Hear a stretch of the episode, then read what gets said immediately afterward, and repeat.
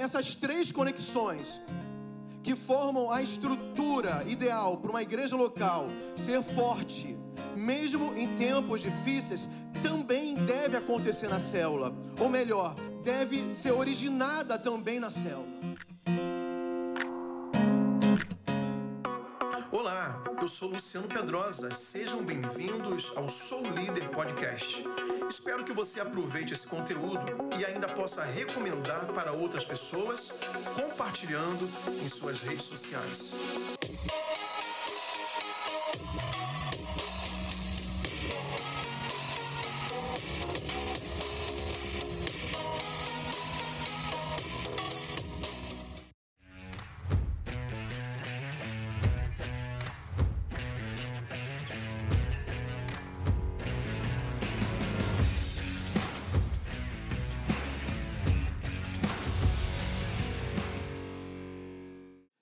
Palavra nasceu no meu coração a partir de muitas conversas que eu tive nesses últimos dias, até por conta da organização do evento. Eu tive contato com muitos pastores aqui em Santarém, também de fora aqui da nossa cidade, e ouvindo muitas coisas sobre esse tempo específico que nós estamos vivendo no mundo e na nossa cidade, o que diz respeito à igreja do Senhor Jesus, o futuro da igreja, inclusive.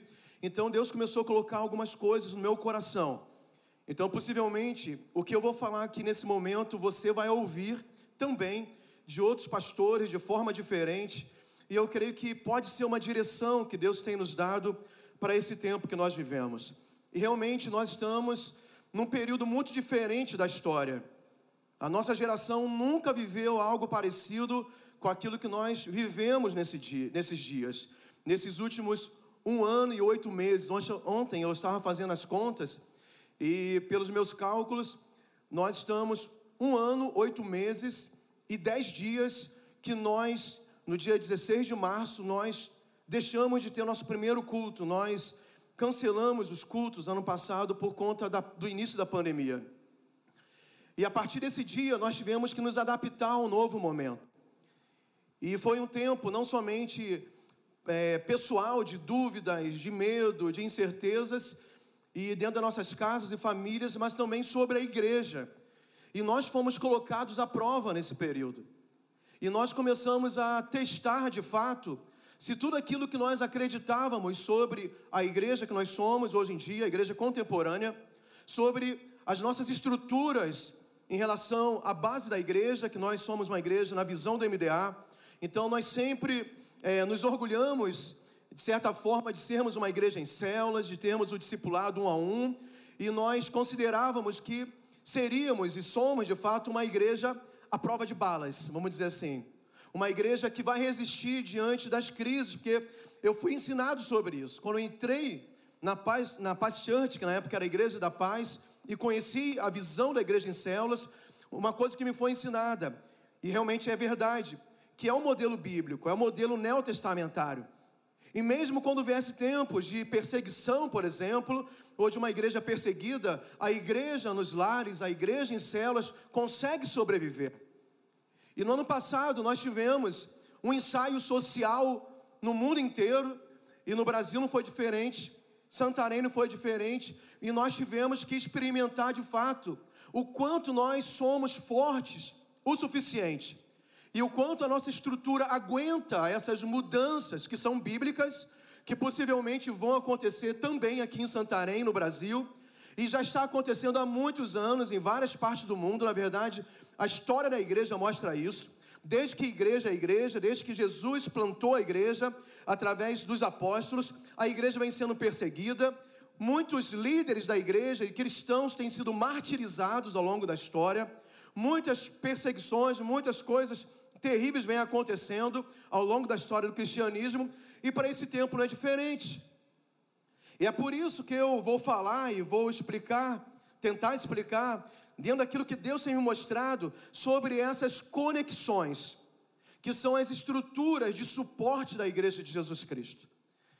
E amados, eu quero ler contigo agora um texto muito conhecido, e nesse texto, a partir dessa revelação, desse entendimento que eu tenho, eu consigo observar essas três colunas, esses três suportes, que são conexões importantes a serem mantidas para que nós possamos sobreviver como igreja nesse tempo difícil. Muitas igrejas foram abaladas nesse período, muitas igrejas locais foram abaladas. Algumas, quando fecharam as portas por causa dos decretos municipais, estaduais, não conseguiram reabrir até o dia de hoje. E é uma coisa que nós temos que analisar o porquê não reabriram. E porque quando fecharam a porta do templo, a igreja, que nós entendemos biblicamente que não deve ser somente baseada no templo, porque elas não conseguiram se manter de pé. E o povo dispersou. E os líderes desanimaram, desistiram. E agora essas igrejas, algumas dessas igrejas locais não tem mais nada, não, resta, não restou nada daquilo que tinha antes. Trazendo para a nossa realidade, algumas células que é a base, é a estrutura da nossa igreja local. E nós, como eu falei no início, nós sempre, de certa forma, tínhamos, tínhamos uma certa vaidade de termos as células com uma estrutura forte, e porque muitas células que não puderam mais se reunir fisicamente, presencialmente, não conseguiram suportar esse tempo que não podíamos mais estarmos juntos fisicamente. E é isso que nós vamos entender. Então, eu quero convidá-los, se você puder abrir a sua Bíblia em Atos capítulo 2, no versículo 42.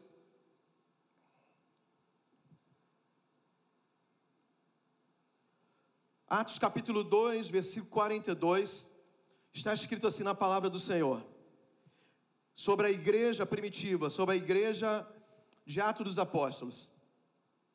E perseveraram na doutrina dos apóstolos, e na comunhão, e no partir do pão, e nas orações. Quantos já conheciam esse texto? Digam amém. E perseveravam na doutrina dos apóstolos, e na comunhão, e no partir do pão, e nas orações. Esse versículo pequeno e parece tão simples, de uma coisa tão cotidiana que a igreja no passado realizava, eu entendo que aqui estão as principais conexões que dão estrutura e suporte para qualquer igreja e qualquer grupo cristão sobreviver em tempos difíceis. E eu quero aproveitar e pedir para o meu amigo Ailson colocar aqui no telão uma imagem que você conhece bem, que são os corações do MDA. Vamos olhar agora para a nossa estrutura, então, e entender como a Bíblia vai se aplicar nisso, para que nesse tempo que nós estamos vivendo e nós não sabemos o que vem depois, nós possamos permanecer inabaláveis. Você conhece a imagem, os corações do MDA, que, a visão que Deus deu para o nosso querido pastor Abe Uber alguns anos atrás. E aqui está um, uma ilustração daquilo que se imagina, dentro da visão do MDA, a estrutura ideal da igreja de acordo com os princípios bíblicos, de acordo com a igreja de Atos. Então, você conhece bem o vermelho, a igreja do Senhor Jesus, espalhada por todo o planeta, com diversas igrejas locais, que é o segundo nível. E a partir desse segundo nível da igreja local, que eu creio que essas conexões devem estar bem claras para nós. Eu ainda não falei quais são as conexões, já vou falar em seguida. Mas não somente para a igreja local, porque nós entendemos, dentro da visão do MDA, que o coração faz a igreja local funcionar é o que? Diga, célula. Diga mais forte, célula. Então, essas três conexões que formam a estrutura ideal para uma igreja local ser forte, mesmo em tempos difíceis, também deve acontecer na célula. Ou melhor, deve ser originada também na célula. A célula tem que ser uma amostragem exata daquilo que é a igreja local. Porque entendemos que a saúde da igreja local começa na célula, é antecedida na célula. Se as células são saudáveis, consequentemente a igreja local vai ter também uma vida saudável e nós seremos inabaláveis, e nós teremos, estaremos firmados em colunas muito sólidas, que pode vir o que vier.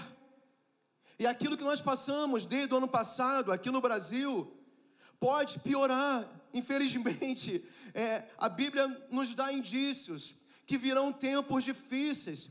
E eu estou dizendo que o Brasil ainda nós temos certas facilidades, enquanto nesse exato momento outros países que têm igrejas que fazem parte, né, que nós que fazem parte da mesma igreja que nós, a igreja do Senhor Jesus, com outras denominações, outras estruturas, estão passando por situações muito mais difíceis que nós hoje.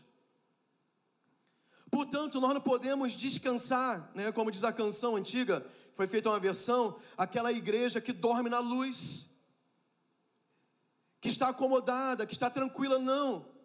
Tomara que nós continuemos no Brasil com muita liberdade religiosa, podendo reunir com a igreja aberta, é, plantando igrejas, construindo templos, enviando missionários, fazendo evangelismo nas praças, nas ruas, nos hospitais, em todos os lugares. Tomara que dure muito tempo mas nós não sabemos de fato quanto tempo isso vai durar. E desde o ano passado ficou provado que qualquer autoridade consegue fechar uma igreja hoje em dia. Aqui em Santarém, houve decreto municipal que fechou a igreja durante quanto tempo eles quiseram, ou acharam necessário. E teve um dia que o prefeito resolveu abrir e terminar o lockdown, mas na mesma manhã, na mesma manhã um juiz ele assinou outra, uma outra ordem fechando de novo. Então o prefeito fecha, o juiz fecha, o Ministério Público aciona. E descobrimos que existe uma coisa muito incerta sobre abrir e fechar a porta do templo. Mas eu quero dizer mais uma vez: temos que entender que a estrutura da igreja bíblica não está centralizada no templo. E as nossas células é por isso que é muito lindo nós estarmos, desde muito tempo, sendo treinados na visão da MDA. Porque, de fato, se nós entendemos essas conexões bíblicas que vai manter essa estrutura, ficaremos muito tristes se fecharmos de novo as portas. Mas a igreja do Senhor Jesus, ela é imparável, ela é invencível. Ninguém pode segurar a igreja do Senhor Jesus. Amém, amados? Amém? Vamos dar um aplauso bem forte para o Senhor? E vamos entender também que essas três conexões estarão no MDA, no discipulado um a um.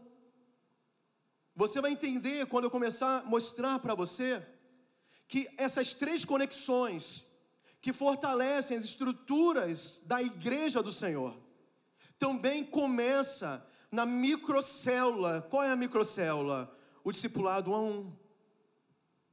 Onde estiverem dois ou três reunidos o Senhor está lá. Já começamos a ser igreja quando praticamos o discipulado um a um. Ou o discipulado quando reunimos cas com os casais, que são quatro, né? Aí ali dois em dois, mas são dois casais que se reúnem juntos, que é possível dentro da visão da MDA. Mas também essa estrutura vai ter o início quando eu estou sozinho. Porque a Bíblia fala que para a formação da igreja, e a palavra igreja, você já ouviu mensagem sobre isso, né? no, no grego, eclésia, fala que é a assembleia dos santos. E a Bíblia fala que nós somos as pedras vivas que edificam esse templo espiritual que é a igreja.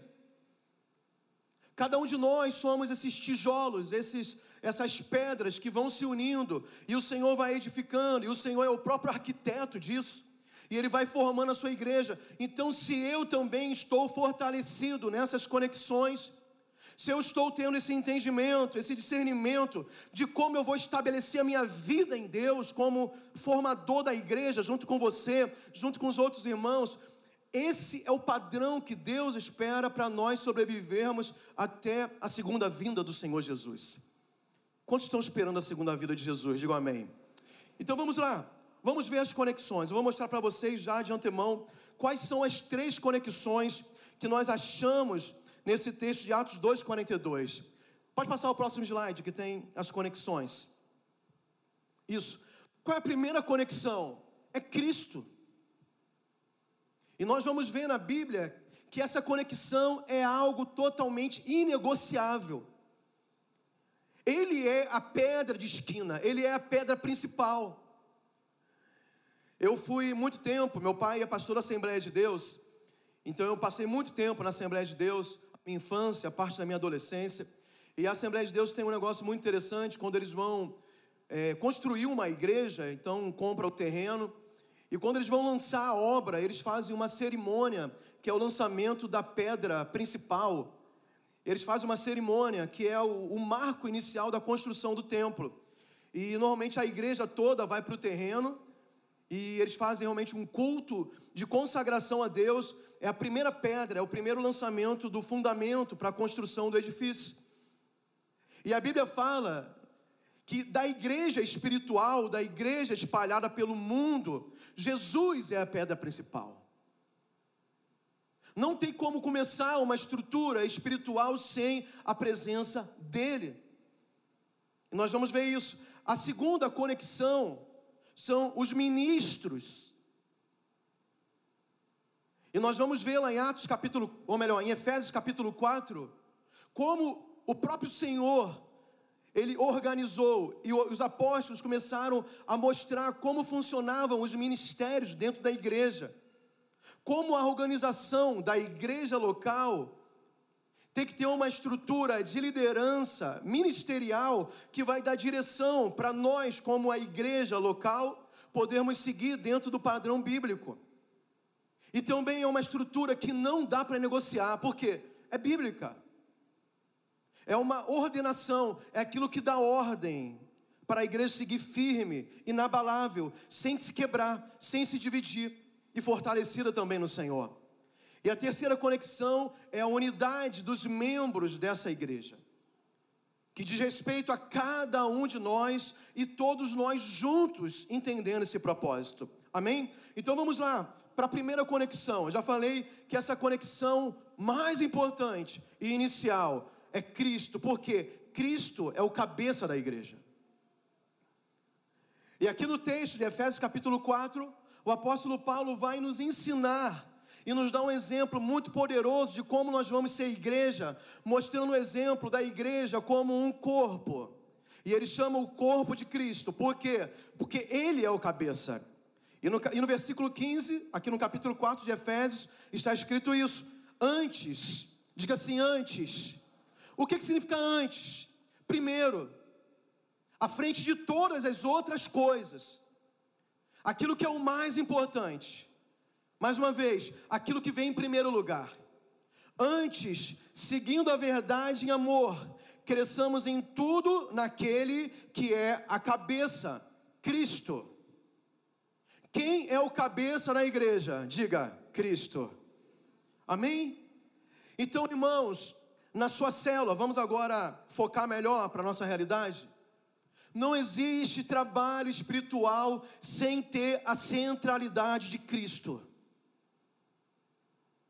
Não tem como a gente fazer nenhuma obra de Deus que permanece sem a gente estar focado em Cristo.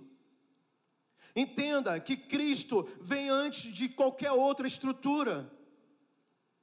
Nós temos um modelo, nós temos uma forma de fazer, nós temos uma identidade na nossa igreja local e nós acreditamos piamente que essa identidade e a nossa forma de fazer é uma forma extremamente bíblica. Não temos dúvida nenhuma a respeito disso. Porém, nós temos que ter essa centralidade de colocar Cristo como cabeça, isto é, dando as ordens. E quando entendemos biblicamente que Cristo é o cabeça, e eu analisando Cristo é o cabeça e pensando no corpo, eu nunca vi um corpo humano, humano perambulando por aí sem cabeça. Eu já vi pessoas mutiladas, sem braço, sem perna, usando próteses. Eu já vi pessoas que por causa de de hanseníase perderam as suas extremidades, perderam a ponta do nariz, perderam a orelha, perderam a ponta dos dedos. Eu já vi pessoas recebendo, como é que fala mesmo? É, transplante de órgãos. Pessoas que vivem hoje com o coração de outro. Pessoas que vivem com um rim do outro, de outra pessoa que doou de alguma forma, fígado. Hoje a ciência faz muita coisa. Mas eu não tenho conhecimento. Se você souber, depois você me fala que pode ser ignorância minha. Eu nunca vi a pessoa andando com outra cabeça. De fato, eu não sei se existe. E o pior de tudo, sem cabeça eu acho que realmente é improvável. Então, Cristo ser a cabeça é uma necessidade vital da sobrevivência. Não somente você pode pensar que a responsabilidade de manter a Paz Church em Santarém ou a Paz Internacional no Brasil e no mundo afora, seja do pastor Paulo Jeff, da pastora Rebeca, aqui do pastor Luiz, pastora Miriam, e nós temos vários pastores aqui titulares presentes. Eu quero honrar vocês aqui nessa manhã não é apenas a responsabilidade de vocês que estão liderando à frente de um povo de manter esse organismo funcionando, porque de fato a necessidade vital de sobrevivência, de vida da igreja, mas também da célula que você lidera, é a presença de Cristo. É Cristo no comando. E às vezes nós nos preocupamos, e não é errado se preocupar, com a estrutura, quem vai fazer o louvor nesse dia? Quais serão as músicas? O envelope da oferta veio. Isso é importante para a nossa organização. Ah, tem um local, tem o um dia, tem fulano, beltrano. E às vezes nós nos preocupamos com tudo isso e esquecemos de fazer a manutenção ou a atração da presença de Deus para aquilo que representa a igreja. Porque sem Ele não tem nem início se não houver a presença de Cristo nas nossas reuniões, naquilo que nós chamamos de igreja, seja a igreja no lar, seja a igreja local, seja a igreja espalhada pela terra, não é igreja. Não é. É qualquer outra coisa, é uma reunião de pessoas. É uma reunião de amigos, de amizade, de entretenimento, é um clube, é qualquer outra coisa, mas não é igreja, porque precisa ter a pedra angular precisa ter a pedra principal, precisa ele dando as direções, dando as ordens, e nós só vamos sobreviver se ele estiver presente. Amém ou não amém? E outra coisa que a presença de Cristo como a primeira conexão e a essencial promove é a vida no espírito. Romanos capítulo 8, o apóstolo Paulo ele faz um tratado da diferença entre a vida na carne e a vida no espírito. E ele começa falando no primeiro versículo que não há condenação para aqueles que estão em Cristo, porque no capítulo 7 ele começa a falar da luta da carne contra o espírito. Ele começa a tratar da dificuldade de termos uma vida espiritual que agrada a Deus. E não conseguimos ter uma vida espiritual com a nossa própria força, porque ele diz no capítulo 7: aquilo que eu gostaria de fazer eu não faço, e aquilo que eu, que eu, gostar, que eu, que eu não gostaria é aquilo que eu estou fazendo. Eu acabo tropeçando, eu acabo pecando. Então, como é que eu vou agradar a Cristo? Ele começa o capítulo 8 dizendo: porque não há condenação para aqueles que estão em Cristo Jesus. E ele começa a falar a diferença daqueles que vivem no Espírito ao contrário daqueles que vivem na carne, porque o espírito é vida. E quando nós centralizamos Cristo, a começar do meu relacionamento individual com Ele, como membro do corpo, e nós vamos ver depois que um membro, ele é essencial para a vida também do corpo, porque cada um tem a sua função mas também quando Deus me coloca numa posição de liderar um grupo, de coordenar outras partes do, do corpo de Cristo. É interessante que no, no próprio corpo humano tem essas classificações. Tem os órgãos né, do corpo humano e os membros né, individualmente, mas depois tem os sistemas. O sistema respiratório, o sistema digestivo, o sistema auditivo, o sistema ocular, que já é, são vários órgãos juntos que se ajudam mutuamente para que aquela parte possa funcionar, aquele sentido funciona, aquela função, por exemplo, da digestão funcione, sistema digestivo. Vários órgãos, desde a mastigação, né, até o intestino está trabalhando junto no processo para que o corpo funcione para aquele objetivo. E às vezes nós somos colocados para lidar com muita gente, para que aquele sistema do corpo funcione. Mas tudo começa como? Na vida do espírito. Se nós quisermos manter essa estrutura da igreja firmes, amados, não tem saída. Na verdade, é um prazer para nós, né? Essa relação com Jesus. Uma intimidade com Ele. O pastor Eibe, ele fala isso há muitos anos. Eu ouço ele falando isso há muitos anos. Estava em Macapá ainda. E eu, eu era um, talvez um líder inicial. Eu assisti alguns vídeos dele. Tem, tem mais de 15 anos isso que perguntaram pastor, qual é o segredo do crescimento da igreja? O que você pode dizer? Por que Santarém está explodindo em crescimento? E quando ele falou isso, ele ainda estava aqui. E ele fala: o segredo dos segredos é a intimidade com Deus. Não tem como sobreviver sem isso. A segunda conexão são os ministros da igreja. Então, no mesmo capítulo 4 de Efésios, agora no versículo 11, o que, que o apóstolo Paulo ensina? Ele mesmo deu uns para apóstolos, outros para profetas, outros para evangelistas e outros para pastores e doutores, né? Em outras palavras, teremos a palavra mestres. Então aqui está a organização apostólica, a direção para a organização ministerial da igreja. E é interessante esse texto porque o apóstolo Paulo, ele continua explicando, explicando o porquê tem essa organização. Porque a igreja é estabelecida assim. E eu quero voltar rapidinho contigo naquele texto, Atos 2,42. Porque eu comecei com ele, então eu preciso explicar. A primeira conexão que eu falei foi o que? Cristo. E aqui em Atos 2,42, ele fala que essa igreja perseverava como? Nas orações. É quando Cristo se torna a conexão. Mas também ele fala em Atos 2,42 que eles perseveravam aonde? Na doutrina dos apóstolos. Então, essa igreja primitiva, que começa em Jerusalém, depois começa a se espalhar por todo o Império Romano e abala as estruturas do Império Romano. Qual era o segundo segredo dessa igreja? Qual era a segunda conexão? A perseverança na doutrina apostólica. A conexão com a sua liderança apostólica, organizada também com os outros ministérios. Amados, não temos como nos desconectarmos disso.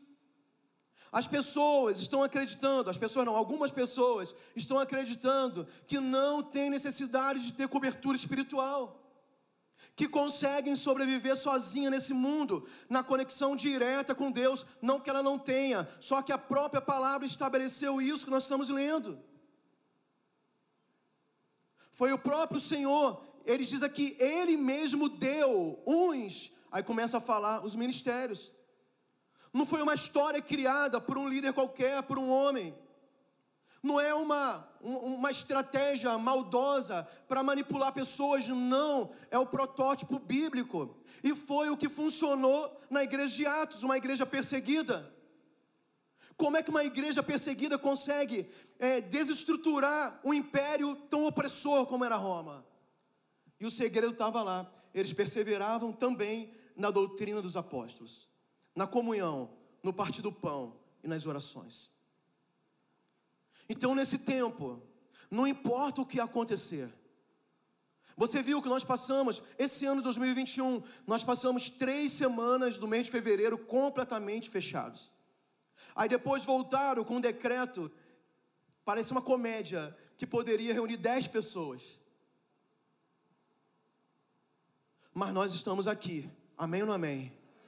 E a igreja do Senhor Jesus continua marchando para vencer. E as portas do inferno não prevalecerão contra a igreja do Senhor Jesus. Nós vamos avançar. Amém? Nós estamos conectados. Mesmo pelo WhatsApp, mesmo pelo Zoom, mesmo pelo YouTube, mesmo pelo site da igreja, a gente continua reunindo as células, a gente continua recebendo direção da nossa liderança. Você estava conectado com seu discipulador, sua discipuladora, os seus supervisores. E amados, nós temos que nos posicionar aonde Deus nos colocou, dentro do ministério. É necessário a direção apostólica, é necessária a voz profética, é necessário o ensinamento dos mestres, é necessário o trabalho de campo dos evangelistas, é necessário o cuidado dos pastores. Não podemos quebrar esse vínculo. E eu começo a dar respostas aqui nessa manhã, porque células não conseguiram sobreviver. Porque não estavam conectados no ensinamento apostólico. Porque eu tenho certeza que aqui, que em Macapá, que em Sinop, que em, em Novo Progresso não faltou direção. Não faltou ensinamento. Irmãos, é dessa forma que nós vamos passar por esse tempo. Você já aprendeu a usar o aplicativo do Zoom? Abre tua conta lá no Instagram, vamos fazer pelo WhatsApp. Nós temos ferramentas, mas pessoas que simplesmente se desconectaram dessa liderança para esse tempo, eles ficaram pelo meio do caminho. Pastor, como é que nós vamos sobreviver financeiramente nesse tempo? Já que antes da pandemia, 90% das contribuições financeiras eram espécie aqui no, com a porta aberta, entregando aqui nas salvas. Irmão, você vai ter que se conectar com a tua liderança para aprender. Agora nós desenvolvemos Pix, nós desenvolvemos é, transferências online, nós colocamos no telão, compartilhamos no grupo, mas para isso funcionar, tudo isso e a gente continuar crescendo, você precisa estar conectado com a sua liderança. Eu estou falando de coisas muito práticas, mas até a, o fortalecimento da sua fé. Tem pessoas que simplesmente resistem. Ah, pastor, mas eu não gosto do culto online. Realmente, culto online não é a mesma coisa. Mas para aquele tempo, era tudo que a gente tinha. Então eu vou preparar minha casa, eu vou separar aquele horário do culto, eu não vou me distrair, eu vou ligar minha TV, conectar a internet, e vai ter louvor, vai ter adoração, vai ter palavra, vai ter oferta, e eu vou assistir, eu vou me conectar com a minha igreja local. Mas no meu dia a dia também, eu vou continuar tendo o meu TSD, eu vou continuar mandando mensagem para meus discípulos, eu vou continuar conectado com aquilo que Deus para eu fazer. Eu tenho que aprender a viver nesse tempo. E tudo isso está nessa conexão daquilo que Deus tem para nós. Porque o que, que nós aprendemos com essa liderança ministerial? Instrução. Eu falei sobre isso. Vamos ver aqui, vamos continuar aqui nos versículos. Olha, versículo 12. Para que tem os ministérios? Com vistas ao aperfeiçoamento dos santos, para o seu desempenho no serviço, para a edificação do corpo de Cristo, até que todos cheguemos à unidade da fé e do pleno conhecimento do Filho de Deus, a perfeita varonilidade, a medida da estatura da plenitude de Cristo. E ele continua: para que não sejamos mais como meninos agitados de um lado para o outro e levados ao redor por todo o vento de doutrina, pelas mães de homens, pela astúcia com que induz ao erro. Então, o que que tem quando eu me conecto com a minha liderança, com os ministérios da igreja, com os meus líderes? Eu tenho instrução. Eles vão dirigir o que, que Deus está falando para esse tempo. A voz profética vai soar. E vai dirigir. A Bíblia fala que toda profecia serve para consolar, para exortar, para ensinar.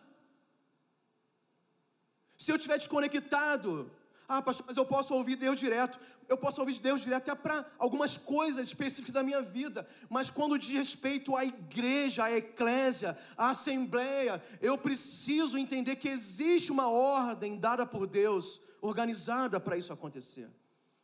Então tem instrução, tem informação, com vista ao aperfeiçoamento. Nós seremos formados, aperfeiçoados, levantados, treinados através dessa conexão. E a igreja precisa continuar treinando novos líderes para esse novo tempo.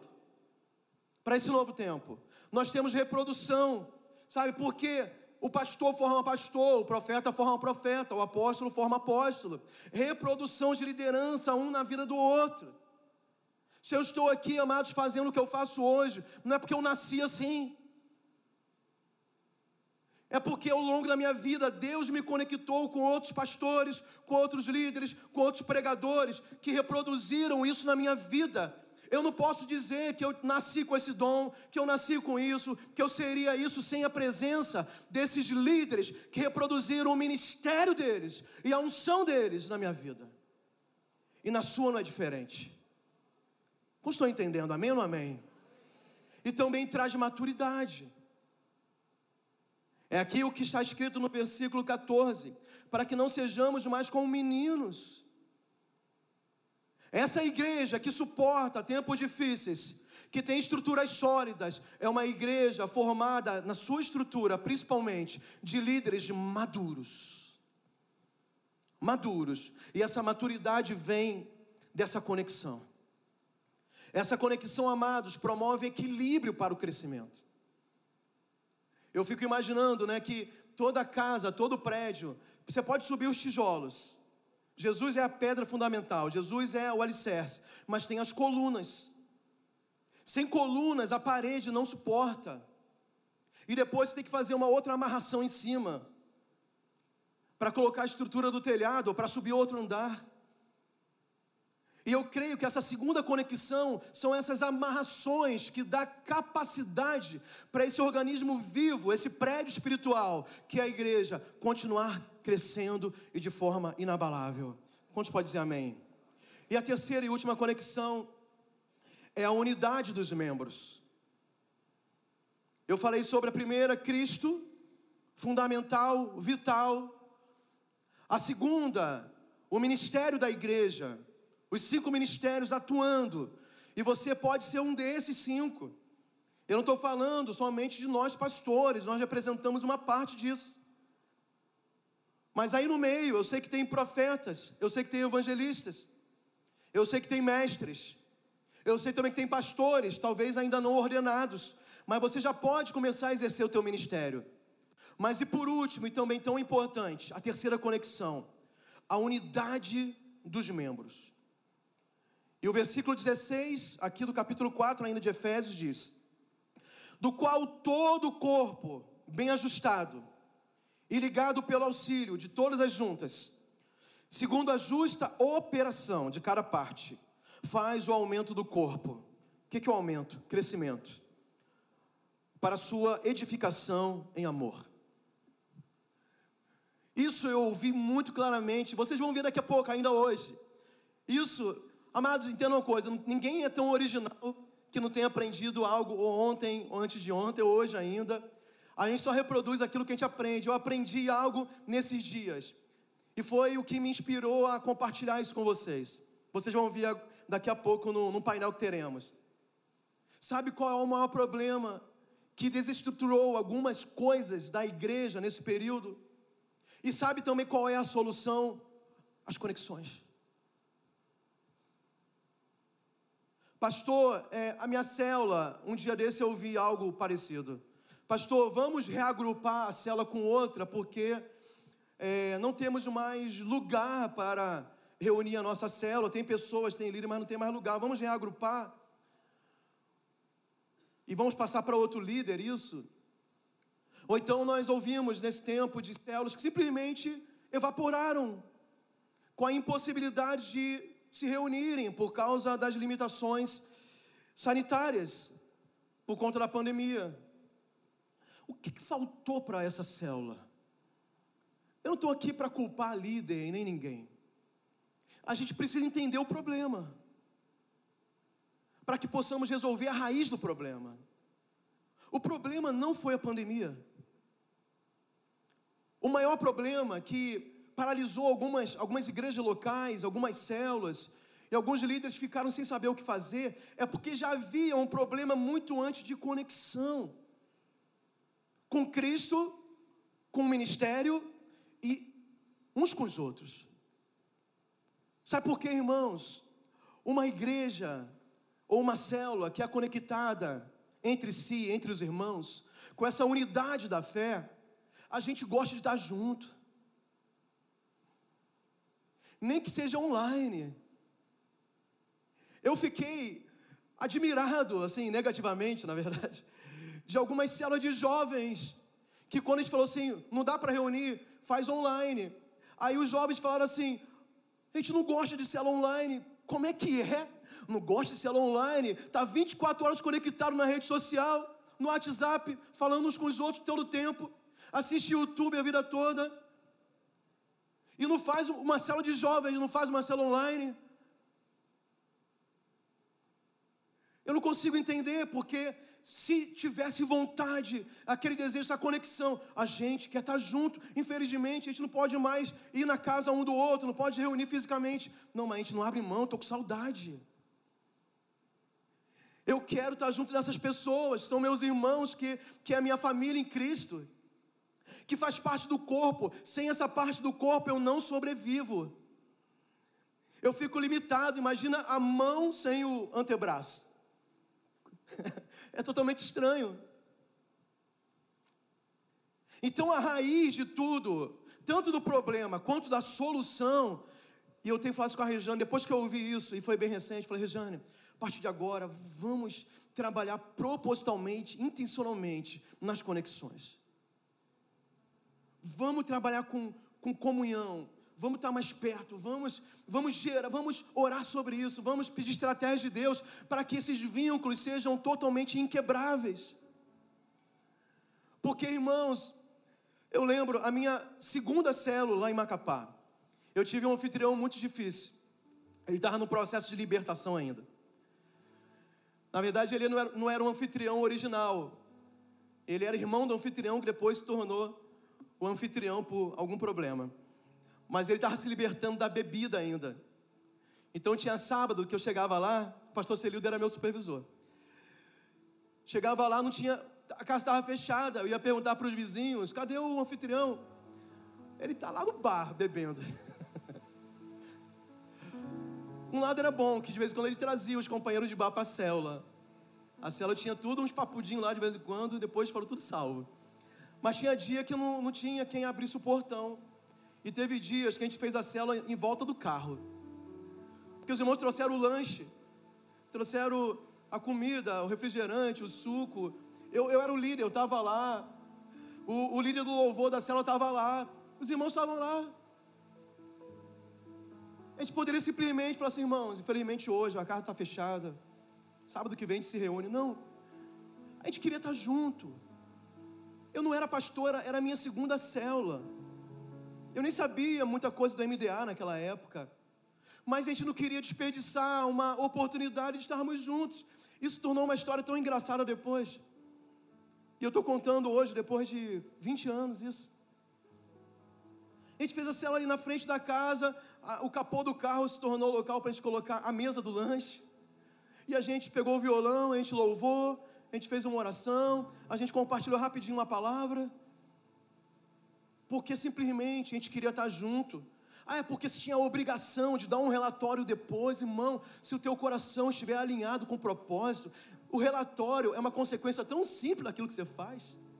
Não é por causa de relatório, não é porque meu líder ia me perguntar se eu fiz a célula. É simplesmente porque a gente se amava e a gente queria estar junto. E a gente não estava desperdiçando nenhuma oportunidade de, como corpo, como igreja, estarmos conectados em amor. Então, essa conexão, como funciona? Cada membro entende a sua função. Qual é a tua posição no corpo? Você é o olho, é o ouvido, é o nariz, é a mão, é o pé, é o joelho. Você já entendeu o quão você é importante? E sem você o corpo fica prejudicado, mutilado de alguma forma. Esse espírito de cooperação. Esse texto fala, né, que esse corpo ligado e ajustado pelo auxílio de todas as juntas, segundo a justa operação de cada uma delas essa cooperação, né? um pegando na mão do outro, um ajudando, um conduzindo, aconselhando, encorajando, amando, discipulando, liderando, orando uns pelos outros, suportando, perdoando, tanta coisa, né? Isso promove um crescimento natural, como diz aqui, ó, faz o aumento do corpo. E a partir disso, nós somos uma igreja imparável. Vamos estabelecer essas três conexões. Eu quero pedir para você ficar de pé nesse momento. Nós vamos louvar com uma canção. Quero chamar o Tiago aqui. Mas eu queria que você fizesse uma análise da sua vida em primeiro lugar, mas também da sua liderança. O que, é que você lidera? Você tem discípulos. Eu mostrei lá o coraçãozinho da, do MDA, o discipulado 1 a 1. Tem que ter essa estrutura. Tem que ter Cristo. Tem que ter ministério, liderança. E tem que ter essa conexão dos membros, você com mais um talvez. Você é líder de célula, aumenta a tua responsabilidade, tem mais pessoas para você promover isso, e a tua célula vai ser uma célula vencedora nos tempos difíceis. Uma célula que vai romper as dificuldades. Uma célula que vai atravessar mares, vai vai vai romper montanhas, vai quebrar muralhas, vai acontecer algo sobrenatural. Você já é um supervisor, já é um pastor, não importa. Lembre-se, comece a conectar as três coisas: Cristo, vida no Espírito. Conecte-se a sua vida e a sua liderança com o ministério da igreja. Se aproxima do seu líder, do seu pastor, do seu discipulador. Não acredite que sozinho você consegue, não dá sozinho. Sozinho, essa igreja não funciona. Esse ministério não rompe. Se você precisa, inclusive, reconciliar o teu coração com a tua liderança, esse é um segredo, é a segunda conexão para o teu sucesso e para a tua sobrevivência ministerial e espiritual. Você vai ter a oportunidade nesses dias de, de ver o teu pastor por aqui. O pastor Luiz chega daqui a pouco, daqui a alguns dias, se, se tiver algo com ele. Ou seja, até o líder da sua célula. Você precisa se abrir para isso, para que nós, como igreja, possamos crescer e romper. E por último, de mãos dadas nós vamos seguir em frente. Você vai se conectar com teu irmão. Promova isso na tua célula. Intencionalmente a unidade. A unidade. A unidade. Caminhando juntos. Pastor, vai fechar a porta tal dia. Não sei se vai acontecer. Pode ser que sim. Isso não vai mudar nada. Nós vamos nos adaptar a isso, mas vamos continuar crescendo. As células vão continuar funcionando. Nós teremos as casas abertas. Nós teremos o online. O Senhor sempre terá uma solução para a sua igreja.